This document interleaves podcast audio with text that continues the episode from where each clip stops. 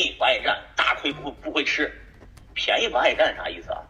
哎，大叔们一辈子经历了这么多事儿，知道不能占人小便宜，是吧？占人小便宜肯定他妈吃亏吃大亏，所以他们一般是不爱占人小便宜的啊。我们身边一些年轻年轻点的小小小小小小小同志们啊，就是容易吃个亏，老觉得哎这个便宜不占白不占，占了还想占是吧？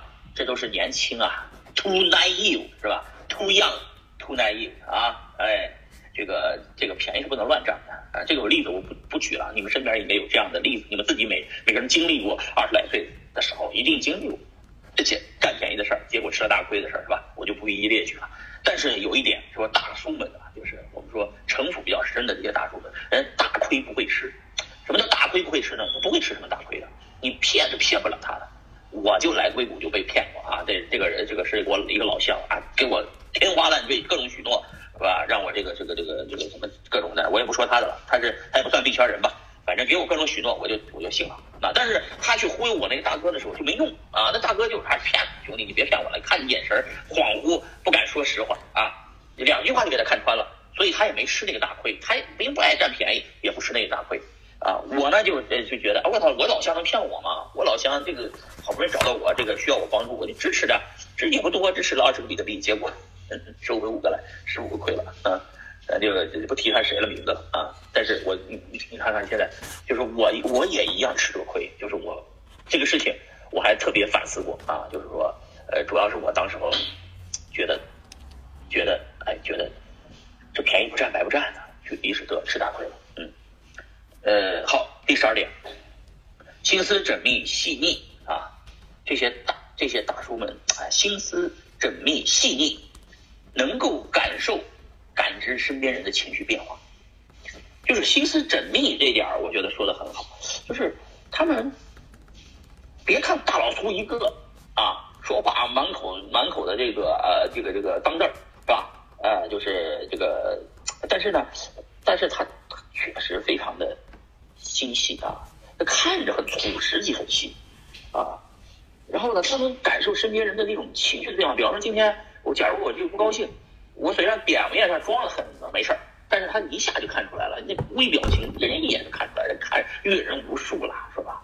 看什么事儿一看就明白，明明白白的，人一看就知道，兄弟怎么了？今天，呃，心情不好吧？我没事没事，心情没没事没没不好，怎么了？说呗，啊，就是聊聊，聊聊一聊，哎，聊聊今天什么什么事儿不说啊？好好好，没事儿，一聊，他能很。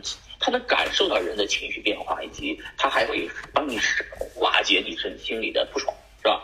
这个称呼比较深的人，啊，就是四五十岁的人里边，只是一小部分人称呼深啊，大部分四五十岁的人活那么老了，就就跟傻逼一个似的，就是是是，你这你你们身边肯定遇到过很多四五十岁，而且真的是恬不知耻的，就是什么也不不明白，就太自私，说白了，就是一自私就什么都露出来了，是吧？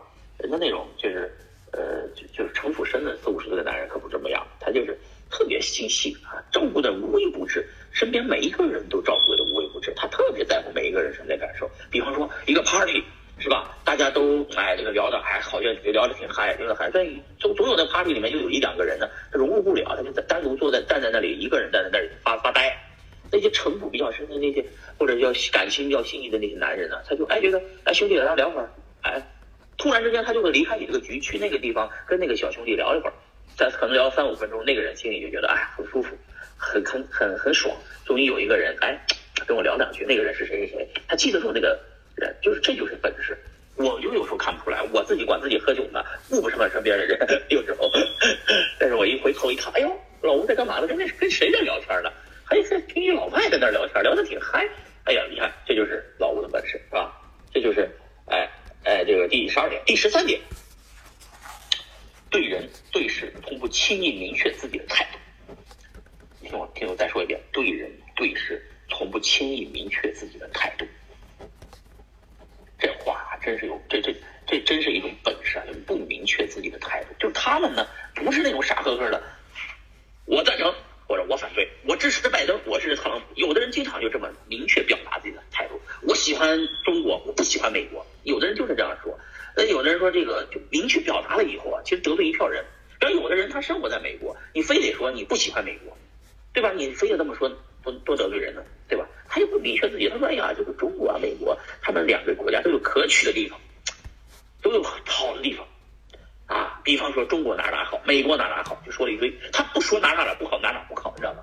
他把好的东西说一遍，让你每个人在场的人都听，听着听着，哎，觉得嗯挺好。但是呢，他也不表明自己的态度。比方说哪个人是吧，做的不好，他不明确表达出来，这个兄弟，你这个做的做的不对。”啊，他不会这么批评人的，他只能说，哎，兄弟，你看，我以前遇到过这么样的事儿，我是怎么怎么怎么怎么处理的，结果不好的结果是这么一个结果，啊，最后我那呃，最后这个结果非常不好啊，类比一下，他说自己曾经也像你如此这般，结果是这样这样这样，失去了一个朋友，是吧？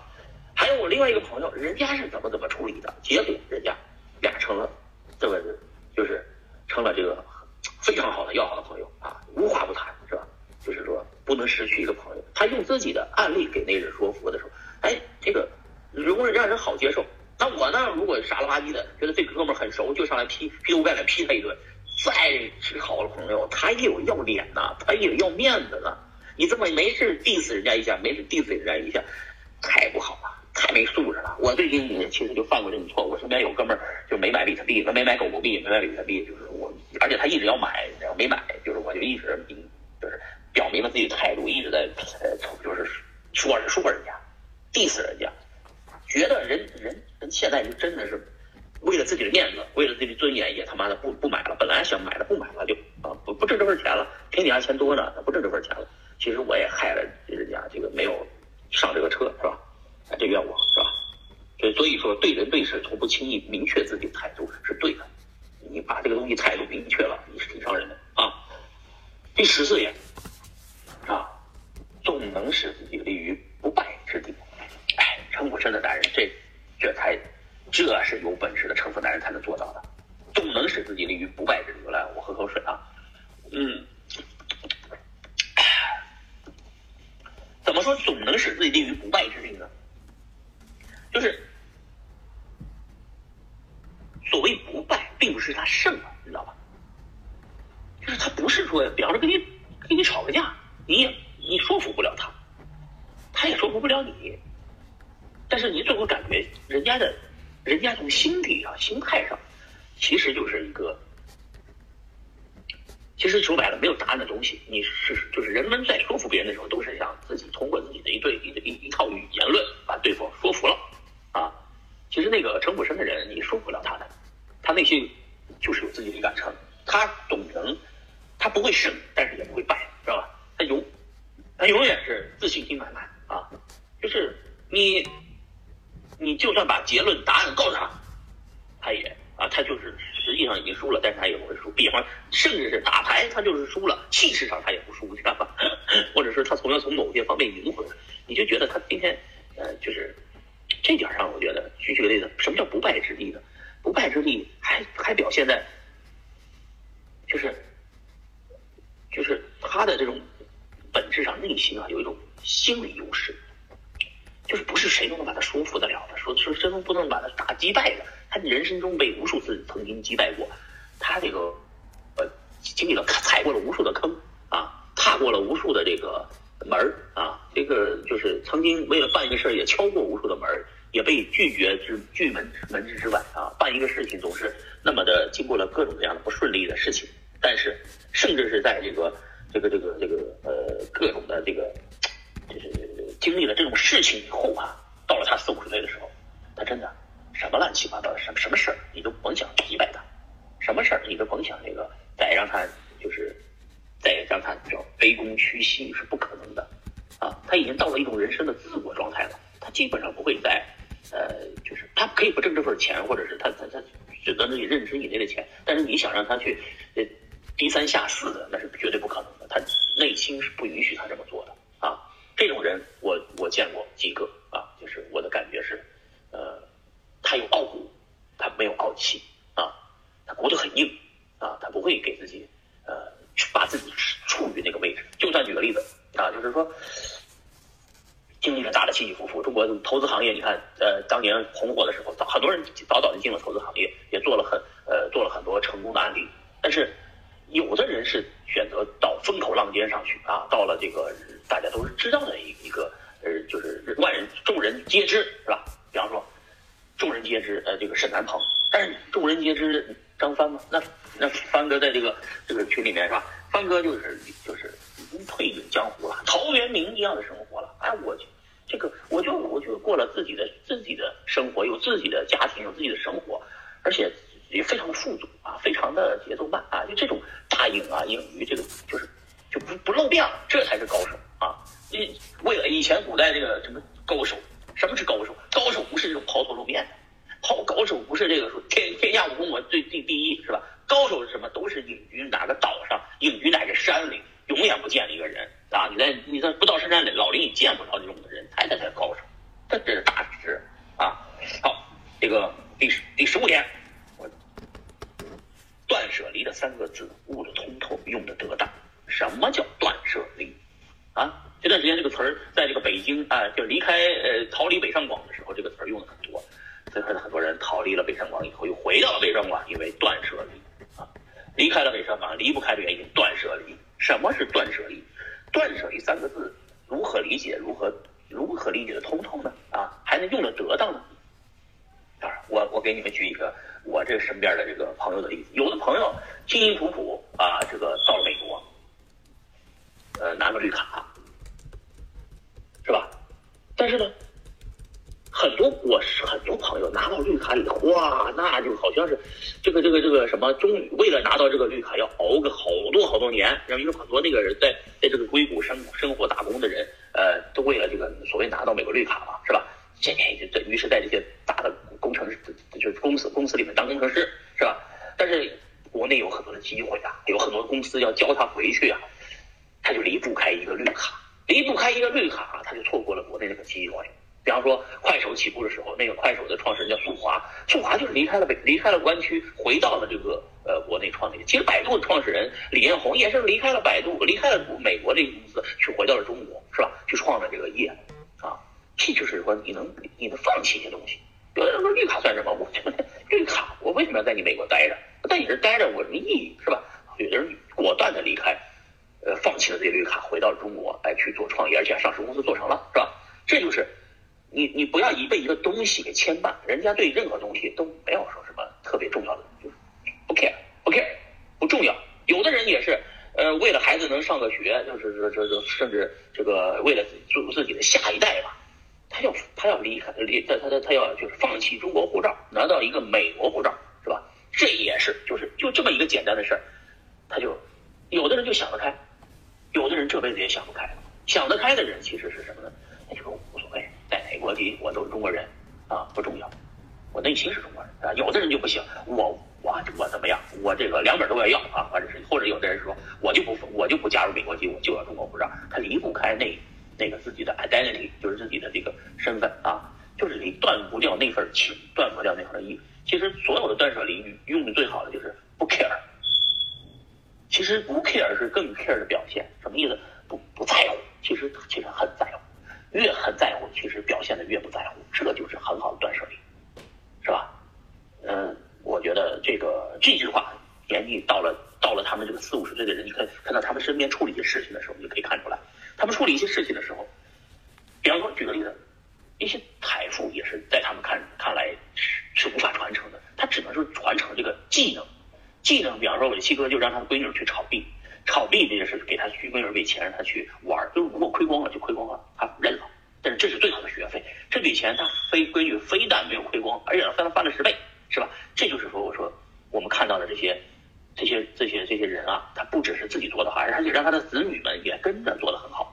就是他对钱财，对于这些这个身外之物，他看的不重要，他教会的是自己的孩子怎么钓鱼，而不是给了直接孩子一堆鱼，是吧？这个这个，我觉得就是。呃，他对于钱财的断舍离更是高手，好吧？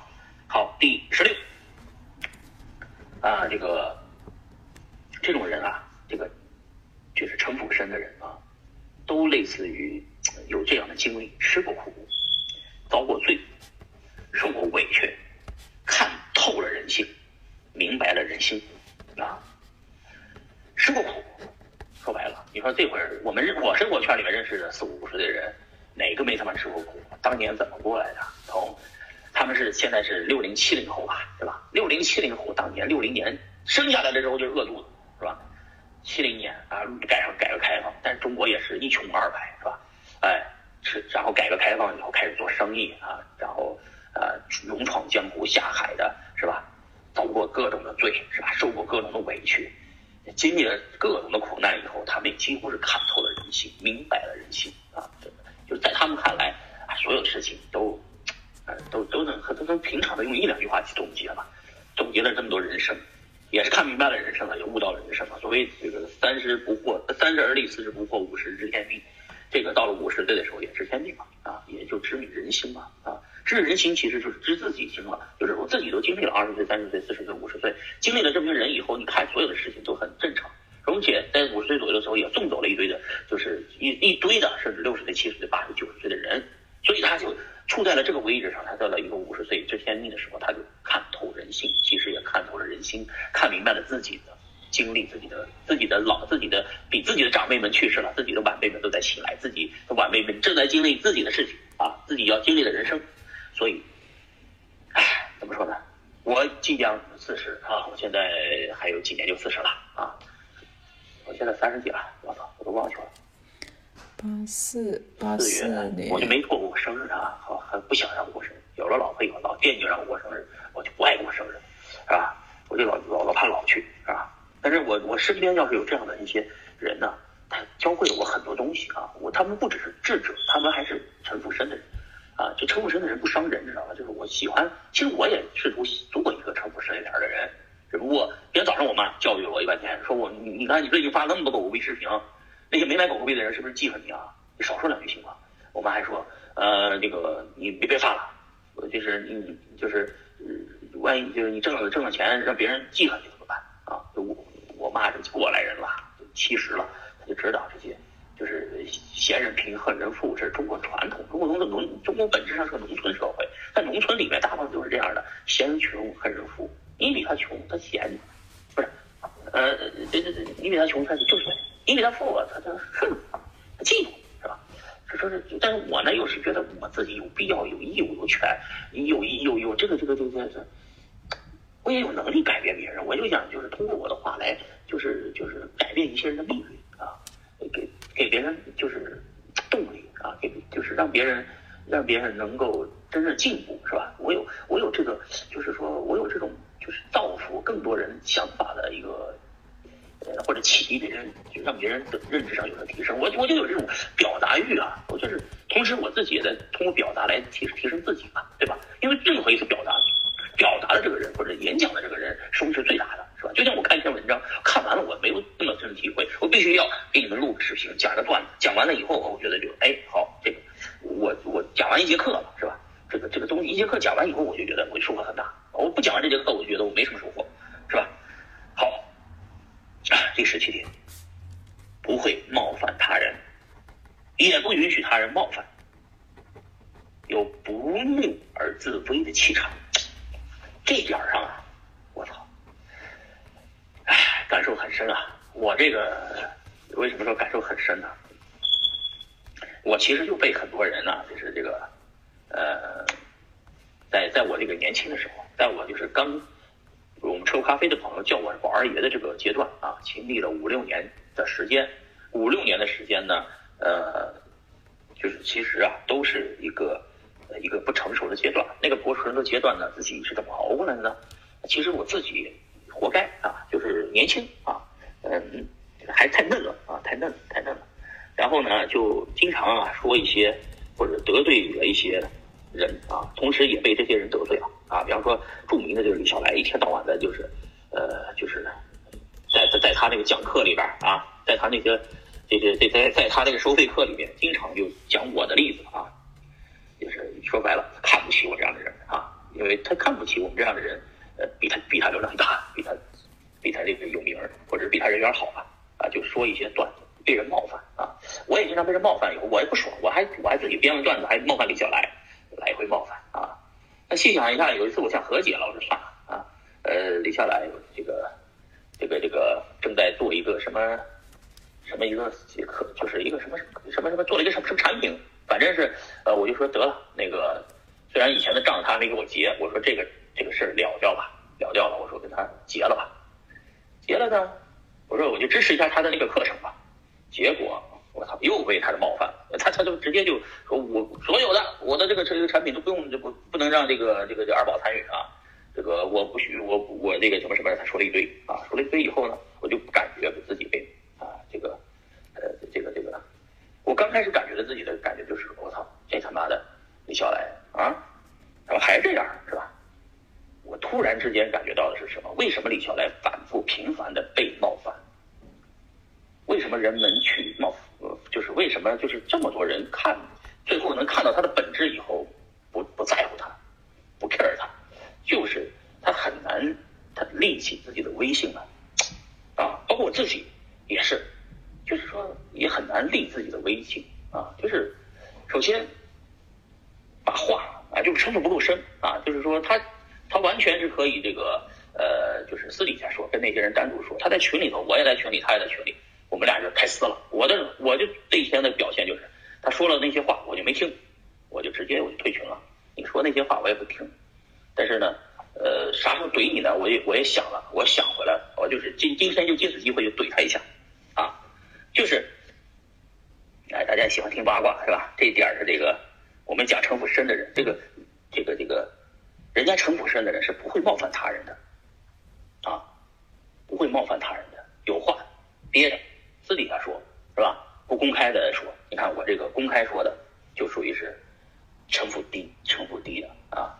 城府不高的是吧？这是第一个。然后呢，也不允许他人冒犯，也不允许他人冒犯的意思是说，他天然有威信，可以立威啊，别人是不敢去冒犯他，冒犯他了以后会会会有各种各样不好的啊这种就是结果。结果呢，这个小来就做不到这一点，他的他自己做那些事儿是吧，比比皆是，都是一堆烂事儿是吧？你你你不。你不冒犯他，就觉得这个对不起观众。万一再有一个人上当受骗咋办？是吧？就很简单，上当受受骗，他自己做了发了一个币，他把他的那些垃圾币就摊在比特币和以太坊里面，然后让大家买他的垃圾币。结果呢，这垃圾币涨了三倍，大家都天天捧李笑来是神。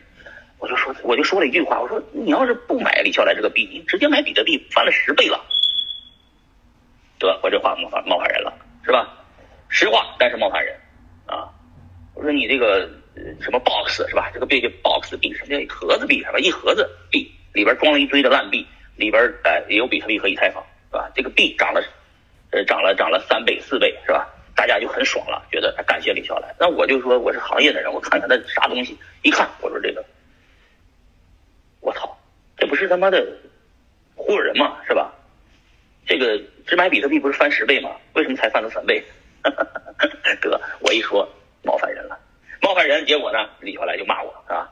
对吧？所以我是吃过这个亏的，所以大家也就是别学我，我我我城府不够深，我情商不够高，是吧？我能把看穿的东西老是说破，是吧？为什么要说破？为什么不能闭嘴？为什么不能少说两句？为什么要非要冒犯别人，以至于让别人也冒犯我，是吧？我们是活该嘛？是不是？人家城府真的是不会冒犯他人的，也不允许他人冒犯。而且有不怒自威的气场，我就没有，我他妈的我就没有，是吧？哎，这十七点这个给你们讲太多了段子了，是吧？这是币圈的段子。好，第十八点，语气里、眼神中看不出情绪变化和内心状态。这个前面可能前面有一点是要对人对事不轻易明确自己态度是一样的。他就是说，就经历了太多事儿了啊，喜形。不不言于色是吧？然后这个气语气里、眼神中都看不出任何的变化和内心的状态。你觉得这个城府非常深，就是不知道他到底想什么。尤其是一些领导干部，你根本不知道他要干啥是吧？领导说啊，是吧？这个事最最后晚上跟你闲聊了一晚上，临了的时候跟你说，哎，这个事儿你办一下啊，你能能办就办，不能办就算了。哦，你突然就发现这领导最后今天晚上吃饭就是为了最后一件事儿是吧？就这个事儿帮他办一下，而且他说的能办就办，不能办就算了，那就啊，原来这这事儿一定才是他说的重点。但是你前面如果没看明白的话，你根本不知道领导要啥，是吧？领导要干嘛，对吧？领导要表达啥？他说绕了一晚上的弯子，聊了一晚上没用的，什么世界政、世界形势啊，经济金融政策呀，华尔街呀，比特币啊，什么都跟你聊完了。但是他最后说了一个什么什么特别小的事儿，说这个事儿你帮忙办一下，其实就是帮他孩子教教，呃，就就就就教教他孩子什么什么东西嘛，是吧？给他孩子带进门嘛，是吧？让他孩子学会这个能力。哦，这才是他他关心的就是他孩子的事儿，孩子的教育问题啊，带带他的孩子进币圈怎么进，正确姿势不被坑了。哦，原来这是他要交代的事儿，是不是？就是这就是城府深的人，他藏着呢啊，他他他他他他在这个，而且遇到什么事儿的时候，你干嘛看看不出他的变化来，内心哦他在想啥呢？那他这怒了，他也不表现的怒啊，他就是任何东西都表现不出来，该怎么着怎么着，可能他心里不在乎，或者是说他就是怒了，他也不让你看出来，看出来你就输了，看出来他就输了，其实是，所以他不能让你看出来啊。第十有拥有一定未卜先知的能力，同志们再说有一个说一下，拥有一定的未卜先知的能力，这些人很奇怪，我就说很奇怪，为什么呢？这。成功人士好像都有这个能力啊，拥有一定未卜先知能力。我西哥就是这样的呀，他让我买狗狗币，他怎么知道的？他就是他闺女买的，然后他就进行了各种的分析、学习、学习、分析，完了他就分析这个狗币一定行，就让我买，而且还让我说服我买，而且给我定了量，先买几千万。然后我说这这狗币啥用都没有啊，跟我找吵了半天，回去以后我一想不对呀，这种人往往。都能说对，比方说他让我在美国买个房，是吧？这个事儿就说对了，而且买房房子翻了一倍了。这个这个这个这这种种表现，我觉得我相信他的判断，我就我就跟着他的话，第一天就买了。所以说，我要一定要相信这种人啊，就他他他就是成精了，五十岁了，成精了，什么都经历了，看一些东西一下子看到看穿的。就虽然他是币圈不了解，他对人性了解，他对人了解，他对他对我们我们没认知到那个范围，他了解。他认识那圈子朋友，那圈子朋友，他了解那圈子人的心理，他，他他知道这些东西，我不知道，我没经历过那么多人那么多事儿，所以我总结不出来，我也没有预见，我也没有预见未来的能力。他有未卜先知的能力，所以同志们一定要盯着这些人啊，这些人给你推荐啥的东西时候，你就盯着啊，这这个这个东西一定是好东西啊。好，第二十点，我总共要给大家讲多少点呢？呃，就是好几点吧，反正呃，你们编第二十点。分寸，分寸，分寸拿捏的游刃有余，就是绝对不会过，绝对会恰到好处，也不也不会说是这个东西做不到位。你想想，你身边那些人，这城府深的人是不是这样？或者是人家成功人士们是吧？干部们啊，领导们是不是这样？拿捏的非常准。啊，举个例子。就是国内以前你以前我看那个电视啊，就是这个这个这个这个叫呃，就是就是就是国国内反腐的那种反贪的这个片子，我都忘了叫什么了，《人民名义》吧啊，这里边的那些领导说话呀，那就是说点破不说破啊，这个点到为止，然后你就知道他心里在想什么，他不把话说到位，哎，但是那个片儿里面的领导呢，可能是呃。就编剧也是深入人心的，经历了这些事儿，他才能体会到领导为什么是这么说话，领导为什么是这么做事儿的啊！而且这在这个分寸之间，他们拿捏的非常游刃有余啊！因为在国内，咱们大部分朋友、听众朋友们都在国内，你们呃不得不与在生活中啊遇到过大大小小的干部、大大小小的领导，那个二三十岁的人，他是明目张胆的开口。啊，或者怎么着，那就没搂。哎，那这这这次打这次这次反腐的时候，就搂搂下来的全是一单一干这种二三十岁的人，就是没有节制啊，没有分寸啊，就过了，过了以后就遭雷劈了，这次就逮了啊。这个你看那个呃那些老江湖们，人家就做的很到位啊，你看不到，摸不见啊，没事儿是吧？呃，不伤人也不害人啊，就是大家也不会害他，是吧？就这种状态。